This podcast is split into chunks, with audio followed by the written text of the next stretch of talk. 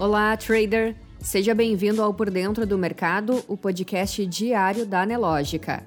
A partir de agora, você confere os acontecimentos e dados econômicos que vão movimentar o mercado financeiro nesta terça-feira, 21 de junho. No calendário econômico, hoje foi divulgada a tão aguardada ata do Copom, o Banco Central informou que prevê uma desaceleração da atividade econômica mais acentuada e acrescentou que, para conter a inflação ainda elevada e disseminada, precisará subir mais os juros e mantê-los altos por um período maior de tempo. A meta de inflação do Banco Central para 2023 é de 3,25%, com uma margem de 1,5 ponto percentual ou seja, ela será cumprida se ficar entre 1,75% e 4,75%.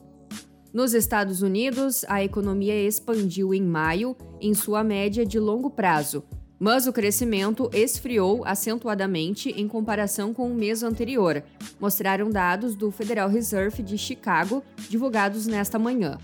O Índice Nacional de Atividade do Fed de Chicago caiu para 0,01 em maio, após uma revisão de 0,40 em abril.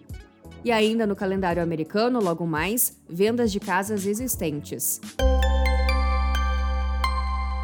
Na economia, as exportações de carne bovina in natura do Brasil alcançaram 8,16 mil toneladas ao dia até a terceira semana de junho, contra a média diária de 6,68 mil toneladas no mesmo mês completo de 2021. Os dados são da Secretaria de Comércio Exterior.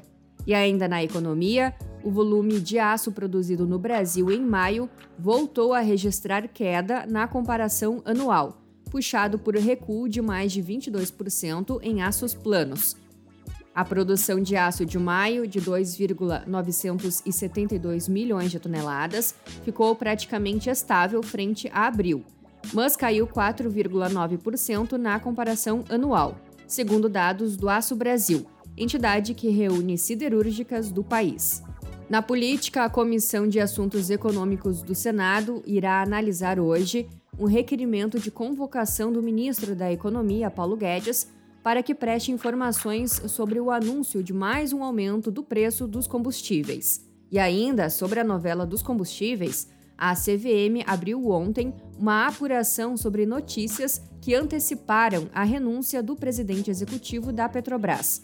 José Mauro Coelho pediu demissão do cargo após protestos do presidente Jair Bolsonaro e de parlamentares contra novo reajuste nos preços dos combustíveis na última sexta-feira.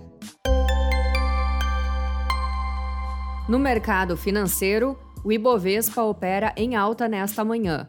Às 10h30, o principal índice da B3 subia 0,74% aos 100.590 pontos. Em Nova York, os índices também registravam sinais positivos. O S&P 500 tinha alta de 1,65%, Dow Jones 1,34% e Nasdaq de 1,77%. Enquanto isso, o dólar, no mesmo horário, operava em queda de 0,68%, cotado a R$ 5,15. Já o Bitcoin operava em alta, aos 21.103 dólares. Você pode conferir estas e outras notícias na sua plataforma Profit Pro. Se você ainda não é assinante, faça hoje mesmo o seu teste grátis. Um ótimo dia e até amanhã!